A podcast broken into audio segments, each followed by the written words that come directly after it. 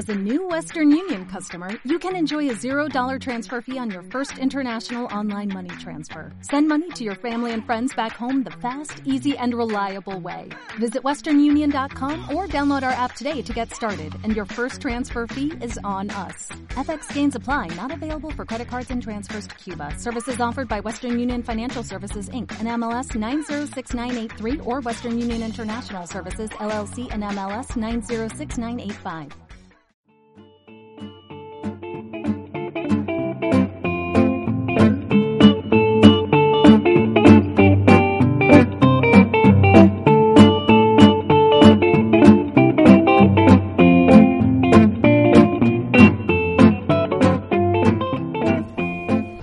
Bienvenidos al episodio decimosexto en audio del canal Prieconomio. Soy Enrique Gómez y hablo desde la provincia de Madrid, en España.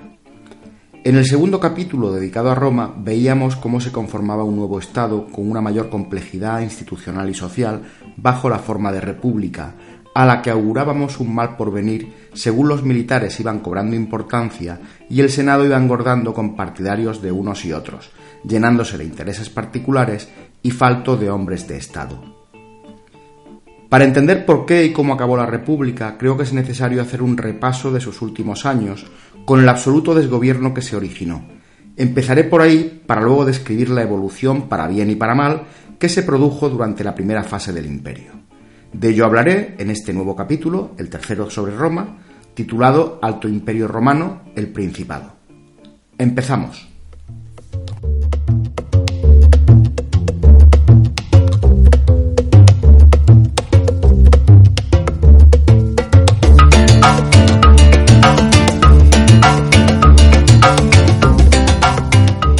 Final de la República de Roma era predecible. La corrupción se había convertido en endémica y los dos grupos políticos, conservadores y populares, competían entre ellos con demagogia, sestercios y violencia. Cada uno de los bandos tenía sus propias pandillas de matones que, por encargo, de vez en cuando iban por las calles machacando cabezas a garrotazos. Mientras, lejos de Roma, los grandes generales competían para hacerse con el poder Roma estaba recién salida de una guerra civil y a punto de entrar en otras. Para resolver el desequilibrio político existente, el Senado no tuvo más remedio que dejarse amenazar y comprar por un pacto secreto constituido entre los tres romanos más influyentes de la época, dos grandes generales, Pompeyo y Julio César, y el hombre más rico de Roma, un tal Craso al que dedicaré unos minutos.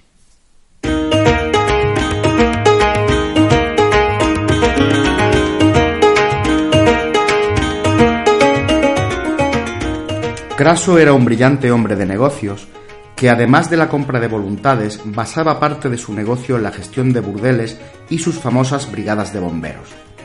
El funcionamiento del negocio de burdeles es fácil de imaginar. El segundo, de los bomberos, era algo más elaborado. Primero se prendía fuego deliberadamente a un edificio. Cuando el fuego estaba en su apogeo, un delegado de Craso llegaba a un acuerdo de compra con el infausto dueño por una miseria, y una vez llegados a un acuerdo, actuaban las brigadas de bomberos para salvar lo que podían de la nueva posesión de Craso. Así se convirtió en el mayor promotor inmobiliario que hubiera tenido nunca Roma.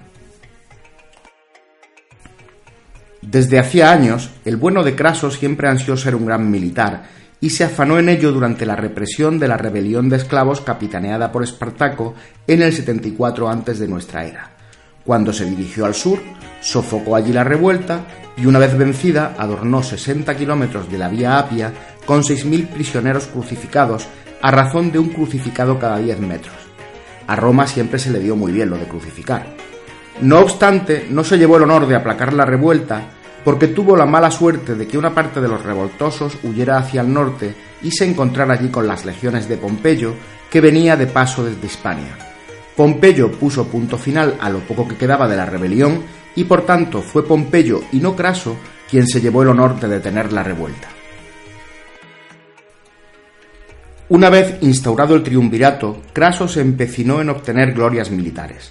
Buscó un objetivo para ello, le daba igual el que fuera y eligió Partia, la actual Irán, para conseguir allí honores y más riquezas. En el camino de su marcha a Partia, Dicen que pasaba más horas vigilando la balanza que pesaba lo que estaba rapiñando que en establecer una estrategia militar adecuada. Al final, su ejército fue vencido y él apresado por los partos, que en honor a su avaricia lo mataron haciéndole tragar oro fundido. Esto, y no su gloria, hizo a Craso merecedor de pasar a la historia con lo que desde entonces se denomina Craso error, que fue lo que él cometió por su ambición desmedida.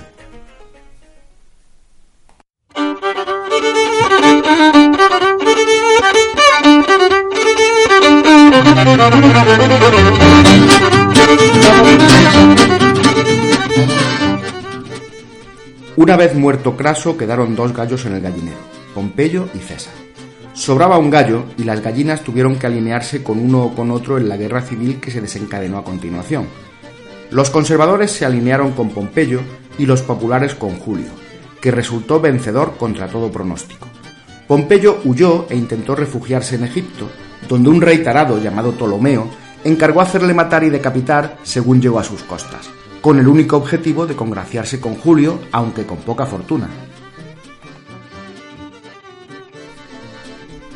Julio César, tras matar a Ptolomeo y liarse con su hermana Cleopatra, volvió a Roma en el año 46 antes de nuestra era, donde el Senado le otorgó el rango de dictador vitalicio, desde el que ejerció un poder absoluto que alentó el odio en los conservadores, que lo mataron dos años después, por miedo a que instaurara de nuevo la monarquía y él, Julio César, se autoproclamase rey.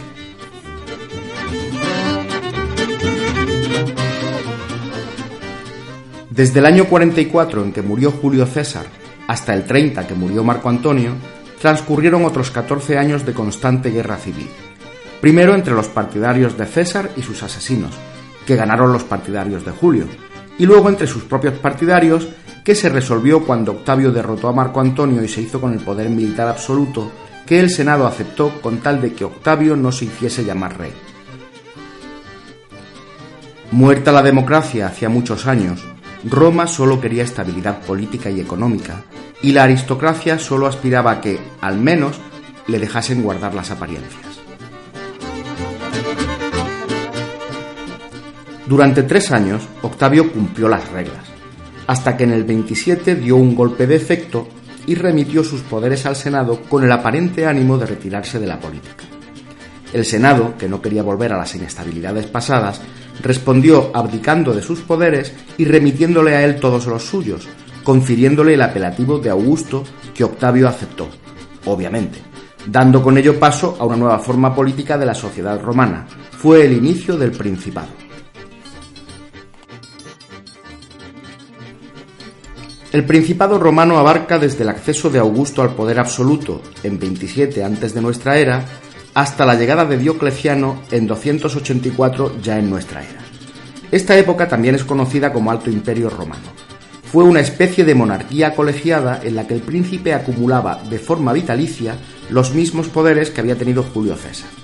Tribuno de la plebe, con capacidad de veto al Senado, cónsul, gobernante supremo de Roma, jefe del ejército y legislador, y princeps senatum, miembro con mayor dignidad en el Senado y primero en hablar. Con tal concentración de poderes, especialmente en el ejército, podemos hablar de una autocracia del poder militar.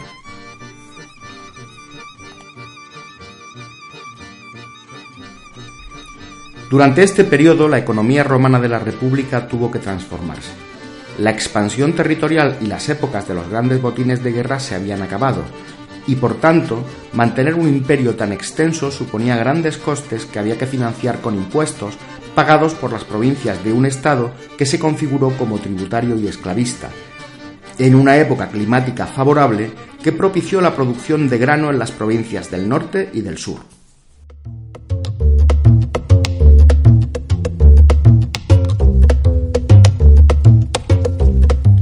El término imperio tributario fue acuñado por la escuela marxista en la década de 1970 para distinguir entre la mayoría de los imperialismos modernos o coloniales que buscaban más la explotación comercial de las colonias, importando de ellas materias primas y exportándoles materias industriales, y los imperios antiguos, cuyo interés era la extracción de tributos de las poblaciones sometidas por la fuerza militar, las cuales conservaban un cierto grado de autogobierno con tal de que pagaran lo exigido.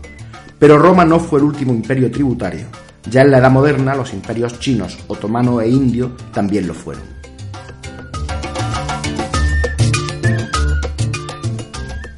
Antes de hablar de sociedad esclavista como algo que pueda parecer muy lejano, hay que reparar en que aún hoy en día la esclavitud es legal en Mauritania, que se calcula que en Sudán actualmente hay unos 300.000 esclavos y que a pesar de considerarse ilegal en el resto de las naciones, el número de esclavos que existen en el siglo XXI en el mundo es una cifra que, dependiendo de las fuentes y los criterios con los que se miden, está entre los 9 y los 27 millones de personas, lo cual constituye la cantidad más alta de esclavos que ha habido nunca en la humanidad. Para definir a una sociedad como esclavista, la proporción de sus esclavos debe rondar un tercio de la población. Así pasó en Atenas, con 60.000 esclavos, el 30% de su población, el sur de Estados Unidos en el siglo XIX, con un 33% de esclavos, o la península itálica en la época del imperio, donde había unos 2 millones, que suponían un 35% de sus habitantes. Pero en esta historia, más importante que el número era el papel que desempeñaban los esclavos en la sociedad romana, en la que ocupaban todo tipo de profesiones y a los que estaban vedados solo la jurisprudencia, la política y el ejército. Bueno, salvo para remeros de la armada.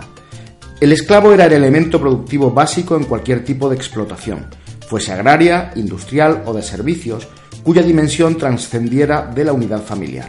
Los hombres libres predominaban en las explotaciones de escala reducida y los esclavos lo hacían en la producción a gran escala, tanto en el campo como en el entorno urbano.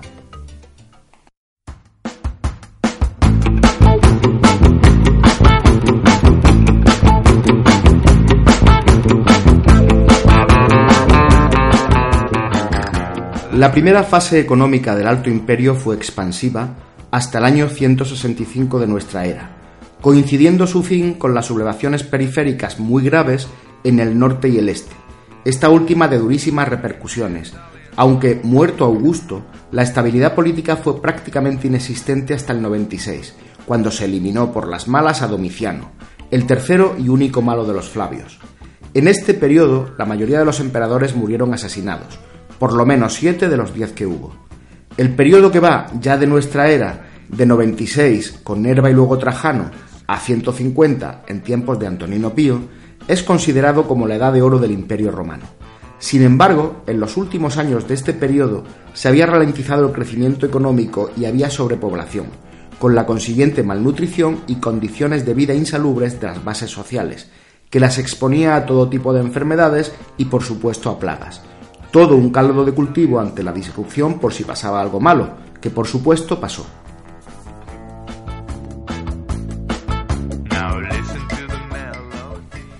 Y lo malo vino en 165, cuando se desencadenó la plaga antonina traída desde el este por los vencedores de los persas sublevados. Solo en Roma se contaron 200.000 muertos. Toda Italia se contaminó y se diezmó la población, especialmente de base, porque la mortalidad en las élites con mejores condiciones de vida fue menor. A partir de aquí se rompió el equilibrio ricos-pobres y los ricos entraron en un nuevo litigio para apoderarse del excedente, esto acabó en nuevas guerras civiles a partir del año 192. La realimentación positiva de malnutrición, guerras y epidemias recurrentes causaron una grave crisis demográfica y escasez de mano de obra que se vio agravada en la economía por la expansión del cristianismo y la manumisión de los esclavos. Al principio el imperio tenía carácter urbano, con Roma a la cabeza, que llegó a superar el millón de habitantes, seguida de Alejandría con varios cientos de miles y muchas otras ciudades que oscilaban entre las 5.000 y las 100.000 almas, unidas entre ellas y las fuentes de provisiones por una excelente red comercial de base marítima. Pero las cosas fueron cambiando poco a poco, fruto de largas paces, extensión de la ciudadanía a los habitantes de las provincias y la carestía de esclavos. Debido a mejoras en los cruzamientos, se produjo una sobreproducción de ganado, que supuso una bajada de su precio a la vez que derivó en falta de piensos, así que muchos ganaderos decidieron abandonar ese negocio y pasar al agrícola, dividiendo sus tierras y arrendando la explotación a colonos, que entendían de agro y estaban muy interesados en el rendimiento de sus parcelas. Comenzó un mejor uso de abonos, la rotación de cultivos, la selección de semillas y la experimentación racional. Plinio, en esta época, enumera 29 clases de higos. La producción de vino fue tal que Domiciano prohibió plantar nuevos viñedos para evitar una crisis de los precios. Los microcosmos agrícolas que se crearon se convirtieron en autárquicos, alejándose de la especialización que aconseja la economía moderna e incorporando la industria sobre una base artesana. Las nuevas granjas tenían sus propios mataderos y embutían sus carnes. Disponían de horno para cocer ladrillos, recintos para curtir pieles y fabricar productos de cuero como zapatos, tejer la lana o fabricar vestidos. Estos nuevos campesinos eran a la vez agricultores y artesanos. Las únicas industrias que funcionaban por criterios modernos eran las extractivas que seguían siendo ejercidas por esclavos.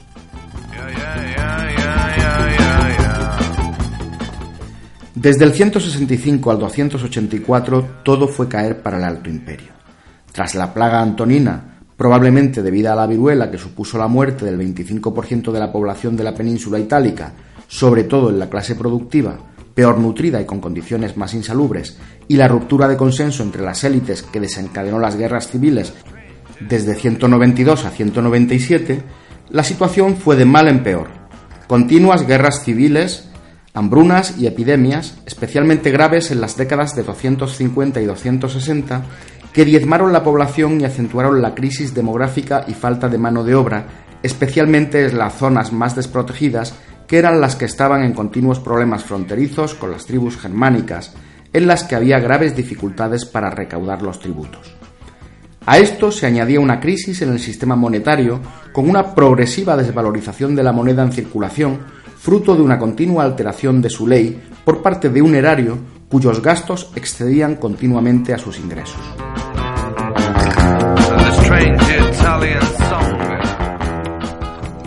La gran crisis del siglo III supuso escasez de productos básicos, inflación creciente que empobreció aún más a la población, falta de seguridad en la periferia del imperio que conllevó el debilitamiento de los circuitos comerciales. Como consecuencia hubo ciclos de malas cosechas y epidemias. Esto fue el fin de una economía extractiva del excedente desde el medio rural al urbano que acabaron pagando las urbes, especialmente en la zona occidental del imperio cuya economía entró en decadencia, frente a un medio rural que se convertía en autárquico y se excluía de las bases económicas que lo habían fundamentado, tributos y esclavos, ahora sustituidos por colonos. El medio rural siempre pagó los cambios de fase del Estado romano. Al principio de la República, el campesinado malvendió sus tierras a los terratenientes para emigrar a Roma y ser mantenida con pan y circo. Ahora el Estado no podía afrontar tal gasto, así que los campesinos, asfixiados por la presión fiscal, entregaron sus tierras a los grandes señores, trabajando como campesinos dependientes de los latifundistas, reforzando con ello el sistema de villas autosuficientes excluidas de la economía global. Para medir el grado de decadencia al que llegó el pan y circo, hemos hablado bastante del reparto gratuito del cereal a 500.000 personas en Roma. Respecto a las fiestas, cuando Augusto asumió el poder, el calendario romano contenía 66 días festivos, algo menos de lo que tenemos hoy en día. Al final del imperio había 175 al año, o sea, un día sí y otro no. Los últimos 50 años del Alto Imperio fueron de anarquía. Un emperador sucedía a otro, y al que no lo mataban sus soldados o su general más fiel, lo envenenaba su esposa o se suicidaba. Llegaron a durar tan poco que varios no tuvieron tiempo ni de llegar a Roma a presumir del cargo. Al final logró subir al trono un gran general, Aureliano, que entre la política y la guerra intentó controlar la situación en el norte, si bien sabía de la inminencia de la catástrofe final, así que recurrió a una medida que supuso el sello del principio de la muerte de Roma y el comienzo del medievo. Poco antes de que a él también lo matasen, ordenó a todas las ciudades del imperio que se amurallasen y que en adelante confiasen solo en sus propias fuerzas fue la abdicación por insuficiencia del poder central.